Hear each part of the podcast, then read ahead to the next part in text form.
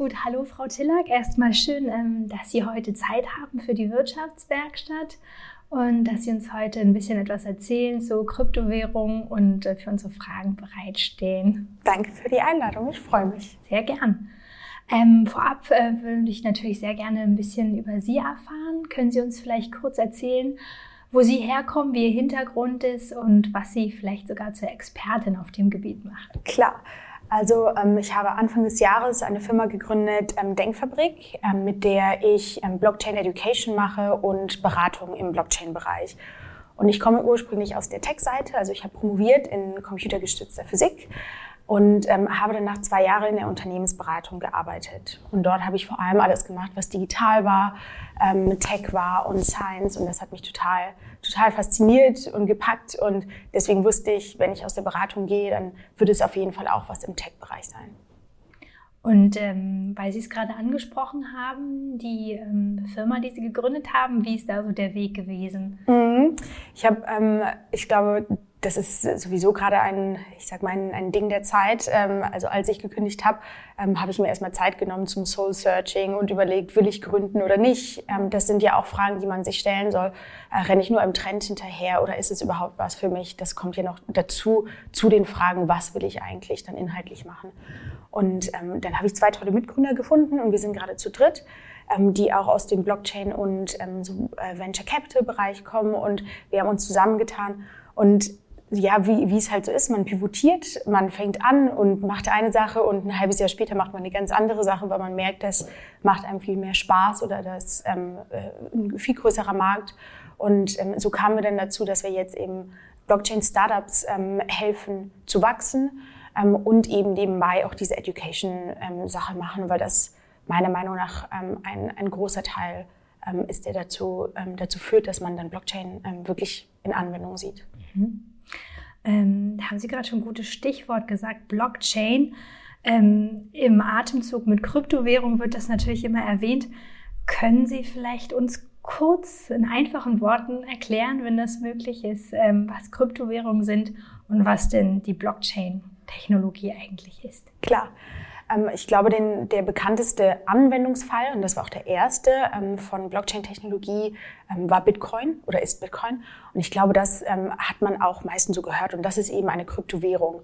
Und die zugrunde liegende Technologie ist Blockchain-Technologie. Das sind, glaube ich, so einmal diese zwei Begriffe, die man, die man auseinanderhalten sollte. und wie Blockchain funktioniert, ist, ist also Bitcoin wurde für, vor über zehn Jahren gerade ähm, veröffentlicht und die Hoffnung war, eine irgendeine Art von Datenbank zu haben. Also zum Beispiel ein Excel ist eine Datenbank, ein, irgendeine Liste von Transaktionen. Diese Datenbank zu haben ähm, und die sicher zu haben, so dass man nicht mehr äh, hingehen kann und sagen kann, ach, ich sage jetzt, ich habe vor fünf Jahren ähm, dieses Geld doch nie überwiesen.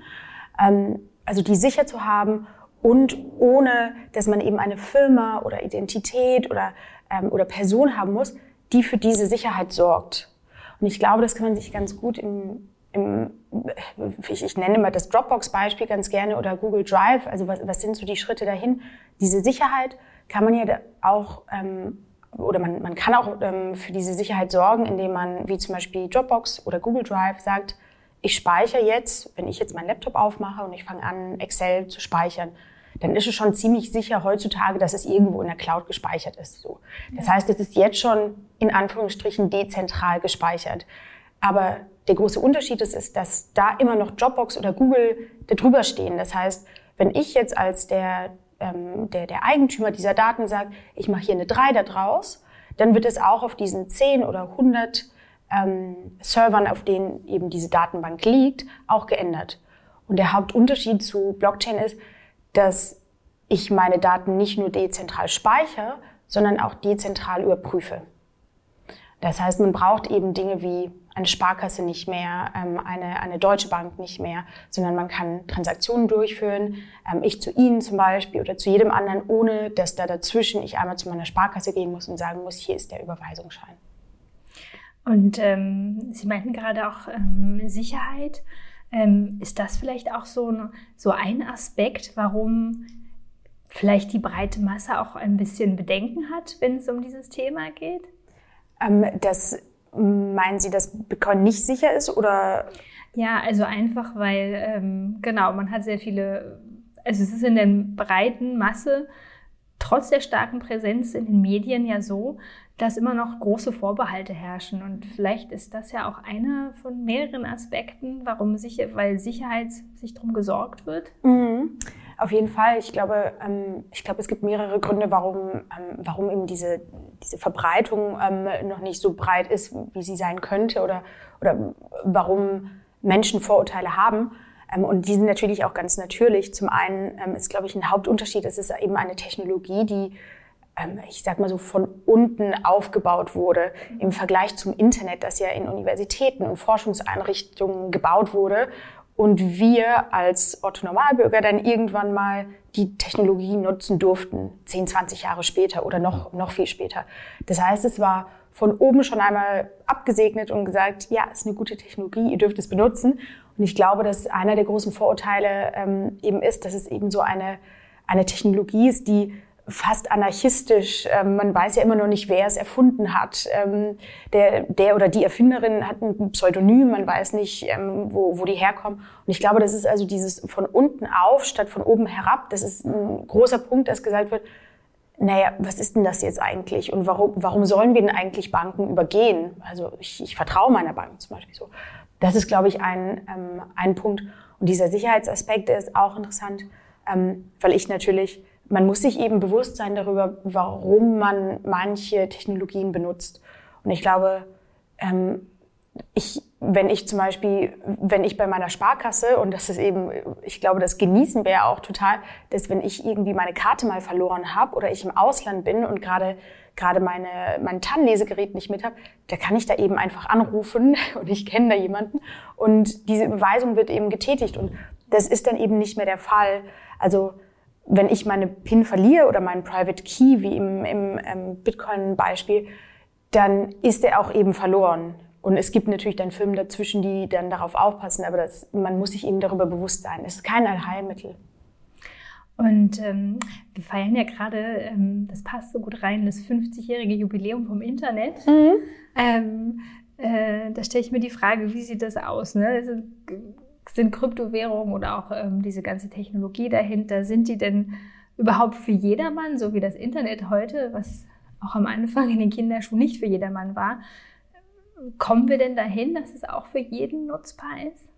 Ich denke auf jeden Fall, ähm, vor allem weil wir hier nicht nur von Kryptowährungen sprechen, sondern von der Technologie selbst. Und wir sehen es auch immer öfter, dass ähm, Blockchain an sich schon Anwendungen findet, die wirklich, ich sag mal, ein positiven wirtschaftlichen Effekt haben. Also es war ja eben sehr lange so, dass das Blockchain angewandt wurde und als Buzzword ähm, überall benutzt wurde, ähm, nur um ähm, äh, nur um irgendwie größere Fundingrunden zu nehmen oder ähm, oder ähnliches, ohne dass da wirklich jetzt die positive ähm, äh, Zahl und Eurozahl am Ende da rauskam. Ähm, und ich glaube, wir sind gerade in dem Zeitpunkt, wo wo sich das umkehrt. Also die Technologie wird immer besser. es wird ja auch seit jetzt über zehn Jahren dran geforscht. Und man sieht es eben immer mehr, dass ähm, wir schon Applikationen benutzen, die auf Blockchain basieren, ohne dass wir es richtig wissen. Also gerade im Logistikbereich ähm, haben große Supermarktketten benutzen schon Blockchain ähm, für ähm, Supply Chain und Logistik. Und ähm, ich glaube, dass wir irgendwann mal dahin kommen werden, dass ohne dass wir genauso wie wir jetzt, ohne dass wir immer sagen, das ist eine Internet-Applikation oder eine, eine Datenbank-Applikation, ähm, dass es einfach so sein wird, dass für die Anwendungsfälle, für die ähm, Blockchain gut ist, Blockchain eben benutzt werden wird. Um das nochmal ein bisschen greifbarer zu machen, hätten Sie vielleicht noch ein paar andere Beispiele für uns, ähm, wo, uns, wo die Blockchain schon im Einsatz ist, vielleicht in der Wirtschaft oder auch in anderen Bereichen? Auf, auf jeden Fall. Ähm, ich glaube, das beste Beispiel, und das sind auch, ähm, das sind auch die Anwendungsfälle, die schon am weitesten verbreitet sind und schon am längsten laufen, sind gerade in diesem Logistikbereich. Ähm, ich habe ja vorhin gesagt, dass, ähm, dass diese Datenbank, ähm, die wir mit einer Blockchain aufbauen und speichern, dass die ähm, sicher ist in dem Sinn und ohne, dass es eben diesen einen Schirmherr ähm, gibt über diese Datenbank. Und das heißt, das wird, ähm, das wird benutzt, ähm, gerade wenn wichtig ist, ähm, dass Transaktionen für immer und sehr sicher gut gespeichert werden. Ähm, und vor Jahren hat schon De Beers, das ist der ähm, weltgrößte Diamantenhersteller, ähm, die, deren Supply Chain auf eine Blockchain gebracht. Das heißt, Diamantenhandel wird schon mittlerweile von eben von oben herab, sage ich mal, also da hat der größte, größte Hersteller, der benutzt schon Blockchain, um jedes Mal, wenn ein Diamant von einer Hand in die andere geht, das zu tracken.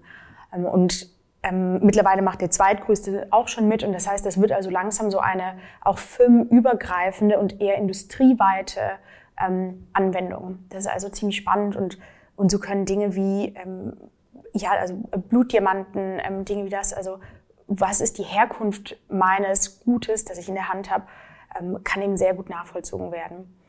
Ähm, und da, da gibt es auch viele andere Beispiele. Ich habe gerade schon ähm, Supermarktketten ähm, genannt, also Walmart ähm, hat, ähm, hat deren Supply Chain auf eine Blockchain gebracht und in ähm, Frankreich und Spanien, glaube ich, ist Carrefour ähm, äh, wo man auch schon, ich glaube, QR-Codes scannen kann von, von Hähnchen und Geflügel und eben sehen kann, ähm, wo, wo das herkommt. Das sind natürlich, ich sage nicht, dass da jetzt unbedingt ähm, sozusagen das, das das beste und einzige Beispiel ist, aber das sind einfache Beispiele, ähm, wo wir eben schon einen Effekt davon merken. Und ähm, vom sozialen Bereich bis auch so zum Healthcare-Bereich, also viele viele Regierungen ähm, benutzen Blockchain schon für die Speicherung von, ähm, von Daten. Und ähm, da hat, glaube ich, ähm, gerade Estland und, ähm, und Dubai und Schweden, die haben ziemlich spannende ähm, Blockchain-Applikationen auch schon implementiert. Und das vor allem in Estland werden also Gesundheitsdaten gespeichert, was ziemlich spannend ist, weil wir uns das gar nicht vorstellen könnten. Wenn wir daran denken, glaube ich, vor allem in Deutschland, ähm, unsere Daten werden irgendwo zentral gespeichert und gerade so etwas Wertvolles und Persönliches wie Gesundheitsdaten, ähm, der graust uns natürlich schon total. Und deswegen ist gerade für solche Anwendungen ähm, Blockchain, ähm, Blockchain als Datenbank Grundlage spannend, ähm, weil du eben nicht diesen zentralen Administrator hast, und die Regierung eben nicht einfach Zugriff dann auf die Daten hat, sondern die eben sicher verschlüsselt sind. Ähm, das fand ich jetzt einen interessanten Aspekt. Also zum, also eben, dass es nicht nur die Wirtschaft eben schon im Einsatz hat, sondern eben auch ein, ein Staat zum Beispiel. Schweden ist natürlich da ganz oft ein Vordenker in vielen Bereichen. Ähm, können Sie sich vorstellen, dass es auch in näherer Zukunft in Deutschland ankommt, eben auf dieser Ebene? Ähm, ich weiß, also man, man sieht ja oft, dass die Bundesregierung ähm, verschiedene Ausschreibungen macht. Und ähm, da war auch vor kurzem ähm, eine Ausschreibung, wie Blockchain im Gesundheitswesen angewandt werden kann. Und soweit ich weiß, ähm, das hat auch eine ehemalige Kollegin von mir ähm, gewonnen, die überlegen, das, das Betäubungsmittelgesetz auf sozusagen oder zu erfüllen, indem sie Rezepte über eine Blockchain ausgeben das ist also noch gerade in den Kinderschuhen und wird gerade, ähm, da wird gerade dran, dran gearbeitet. Aber das heißt, der Wille ist da. Und jetzt vor einigen Wochen wurde auch die Blockchain-Strategie ähm, veröffentlicht. Ähm, das ist die ähm, Strategie vom, von unserer Regierung, ähm, wie sie sich der Blockchain-Technologie ähm, äh, stellen will.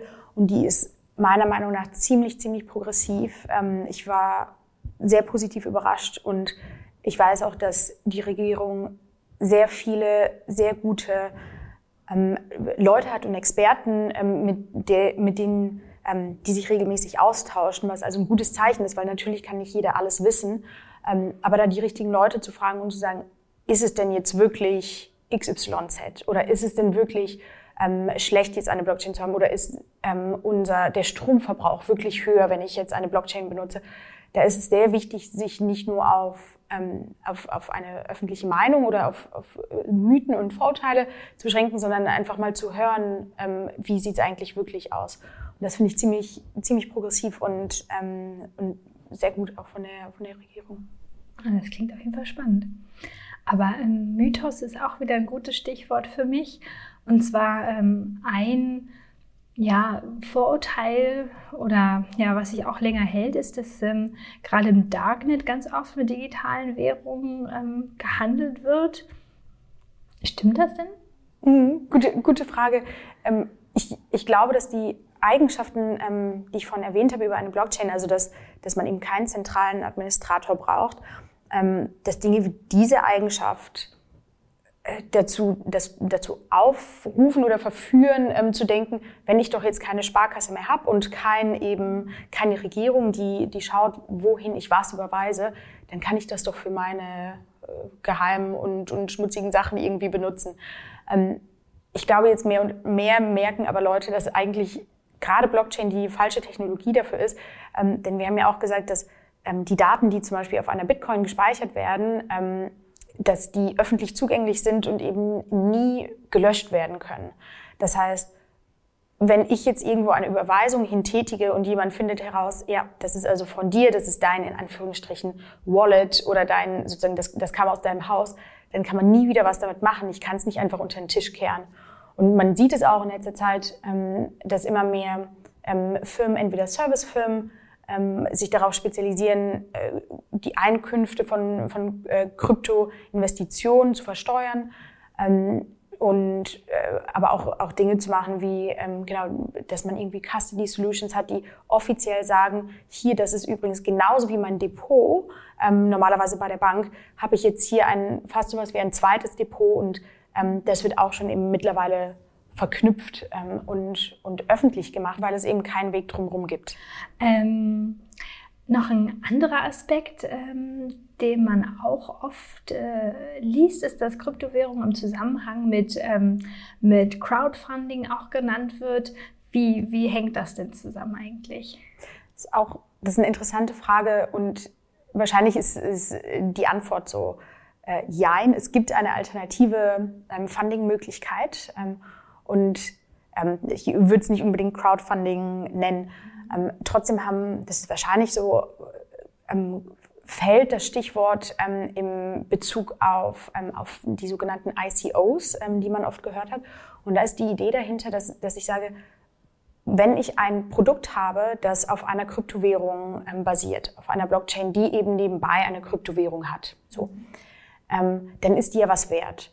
Und wie es im normalen im Investing ja aussieht, ist, jemand kommt zu mir und sagt, ich gebe dir ähm, 100.000 Euro oder eine Million Euro und kriege dafür Prozente von deiner Firma. Und das sind dann wirklich Firmenanteile. Und was eben durch ähm, Blockchain und diese Kryptowährung möglich gemacht wird, ist, dass gesagt wird, naja, mein Produkt baut eben schon auf einer Kryptowährung auf. Das heißt, ihr gebt mir einfach das Geld und statt dass ich euch Firmenanteile gebe, gebe ich euch Anteile ähm, dieser Kryptowährung. Das heißt, man muss bei beiden Sachen dran glauben, natürlich das, was aus der Firma wird. So. Ähm, aber man gibt keine Firmenanteile ab, ab die natürlich auch ähm, Mitspracherecht dann abgeben. Das heißt, das ist also eine, eine alternative Finanzierungsmethode, ähm, wenn man ein Produkt hat, ähm, das auf Kryptowährungen aufbaut. Und ähm, jetzt haben wir schon ähm, über die ganze Technologie dahinter gesprochen. Ähm, wie sieht es jetzt eigentlich aus, wenn man sich als junger Mensch, ähm, vielleicht sogar noch nicht volljährig, mit dem Thema beschäftigen will? Hätten Sie da so ein paar Tipps oder Ideen, ähm, wie man das vielleicht anpacken kann? Ab, absolut. Ähm, ich würde eigentlich immer sagen, anfangen. Das ist die beste, die beste Idee so habe ich selber auch gemacht. Ich wusste, wenn ich, wenn ich nie etwas kaufe, dann würde ich mich nie hinsetzen und lesen. Und ich glaube, das ist auch so, man, man kann übertheorisieren und, und, und lesen und sich informieren. Und das ist aber eigentlich auch nur, vielleicht kann man das machen. Viele werden auch ja das nicht mal machen, was ja total fein ist. Ähm, wenn man jetzt nicht sagt, ähm, ich nehme jetzt 10 Euro in die Hand oder 20 und investiere ein bisschen und schaue, ähm, wie das funktioniert, fängt man nicht an. Das heißt, einer der Tipps wäre, einfach mal anzufangen und 20 Euro in Bitcoin ähm, und vielleicht 20 Euro in einem riskanteren oder weniger bekannteren ähm, Crypto-Asset zu investieren. Und das kann man ganz einfach über, ähm, über natürlich Apps und Programme machen, ähm, wie Coinbase und Kraken ähm, und, und Binance zum Beispiel. Das sind große äh, Börsen sozusagen, wo man, wo man ähm, dann eben handeln kann und eben einen Euro in einen ähm, Bitcoin so umwandeln kann. Und dann, glaube ich, kommen viele Sachen natürlich. Dann merkt man irgendwann, ach so, Kryptowährungen sind nur eine Sache, aber eigentlich so funktioniert die Technologie dahinter. Und da kann ich auch empfehlen, es gibt so viele ähm, so viele gute Literatur schon mittlerweile dazu. Ähm, wir selber haben ähm, jetzt ein Spiel veröffentlicht, das auch in Unis gespielt wird, ähm, das die zugrunde liegende Technologie, ähm, also das Hashing und Mining, von dem man ja irgendwie gehört hat, ähm, wirklich in einer Simulation mal nachspielen kann. Und ähm, das, also ich, ich kann nur empfehlen, ein bisschen zu lesen, aber dann auch praktisch zu werden, um diese ganzen Sachen mal anzuwenden. Das heißt, äh, wenn man im besten Fall nicht nur theoretisch, sondern vielleicht sogar praktisch, zum Beispiel mit dieser, dieser Simulation, mit dem Spiel, was ja auch, was sie gerade auch anbietet, ähm, schon mal gearbeitet hat. Äh, das heißt, man kann da schon mal reinblicken. Also ich würde mir das jetzt so vorstellen, als hätte man ein Musterdepot, mit dem man schon mal ein bisschen üben kann, zum Beispiel. Aber dieses Wissen, was ich mir dann angeeignet habe, wie wäre das für mich als junger Mensch? Also wie ist das praktisch dann einsetzbar? Wie komme ich da im Beruf weiter? Ja. Was bringt mir das? Genau, es, es gibt ähm, mittlerweile so viele, ähm, ich, ich, ich sag mal, also Berufe oder Berufszweige, die man, ähm, die man in der Blockchain-Richtung ähm, ausfüllen kann. Und das ist eben von, sagen wir, man, man ist jetzt in einem, in einem Fonds, also das sind jetzt, glaube ich, so die wirklich so Hardcore und die wirklich also investieren und in diese Bitcoin und Kryptowährungen ähm, investieren. Das kann man natürlich machen, aber das ist natürlich ein sehr ähm, hohes, hohes Ziel und da braucht man ein bisschen hin. Und auf dem anderen Extrem gibt es einfach sehr, sehr viele ähm, so, sogenannte so B2C, also wirklich für, ähm, für Kunden und sehr anwendungsnahe ähm, Anwendungen für ähm, Blockchain-Technologie. Sei es von ähm, dem Verifizieren von ähm, Uni-Zertifikaten. Oder von ähm, es, es, wird eben oft eben im, im Trading, also wirklich auch im, in der Supply Chain so benutzt. Ähm, und man kann also genauso gut einfach in einem Startup anfangen, ähm, das sich eben eine spannende Applikation für Blockchain rausgesucht hat und daran forscht. Und da gibt's also dieses ganze Spektrum. Also man kann entweder auf der ganz abstrakten Ebene bleiben, angestellt sein von, ähm, von einer Bank, die eben investiert, so, aber eigentlich gar nichts ähm, selber eben in der, ähm, in der Blockchain-Richtung macht und forscht. Ähm, oder man ist eben dort, wo ähm, wirklich was angewandt wird ähm, oder neue, ich nenne es mal Pro Protokolle entwickelt werden. Ähm, so etwas wie eben eine neue Währung oder eine neue ähm, stabile Kryptowährungen, ähm, wie zum Beispiel Libra, das wird ja auch, ähm, an, an, solchen Dingen wird momentan geforscht.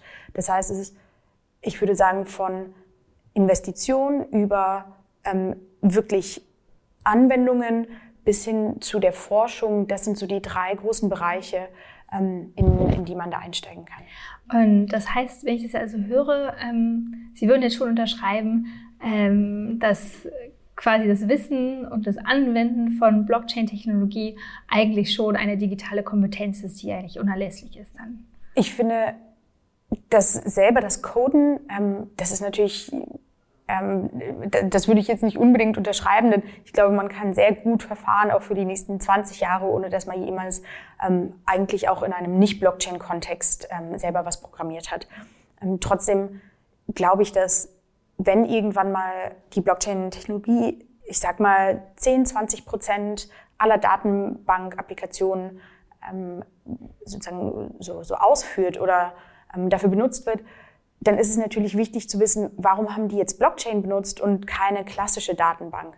Und das ist dann natürlich spannend, wenn ich irgendwann mal sage, ich habe eine Idee für ein eigenes Startup oder ich habe eine Idee ähm, für eigene In Investments, dass man da unterscheiden kann, wann macht es eigentlich Sinn und wann nicht. Das heißt, ich würde sagen, das Hardcore-Coding muss man nicht unbedingt können, ähm, aber man sollte wissen, was die Vor- und Nachteile von Blockchain-Technologie sind und wann die gut angewandt werden können.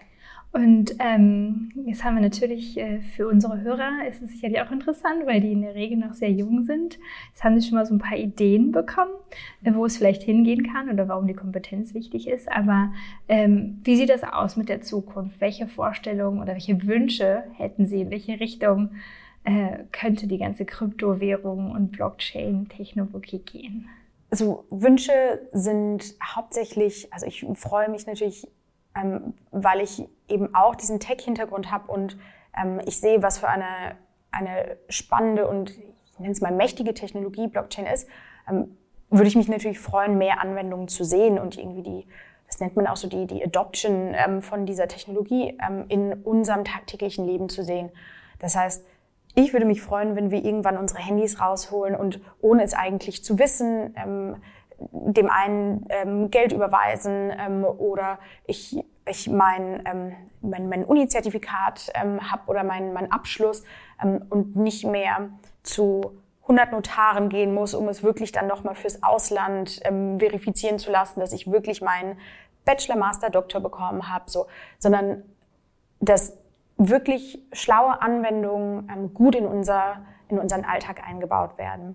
Und ich glaube, auf der zweiten Seite ähm, würde es mich auch freuen, wenn der Hype und diese Vor- und Nachteile, also es ist eben, ich glaube, da, da erholt sich die Branche davon, aber ähm, es war auch für viele Jahre einfach ein sehr, sehr polarisierendes Thema.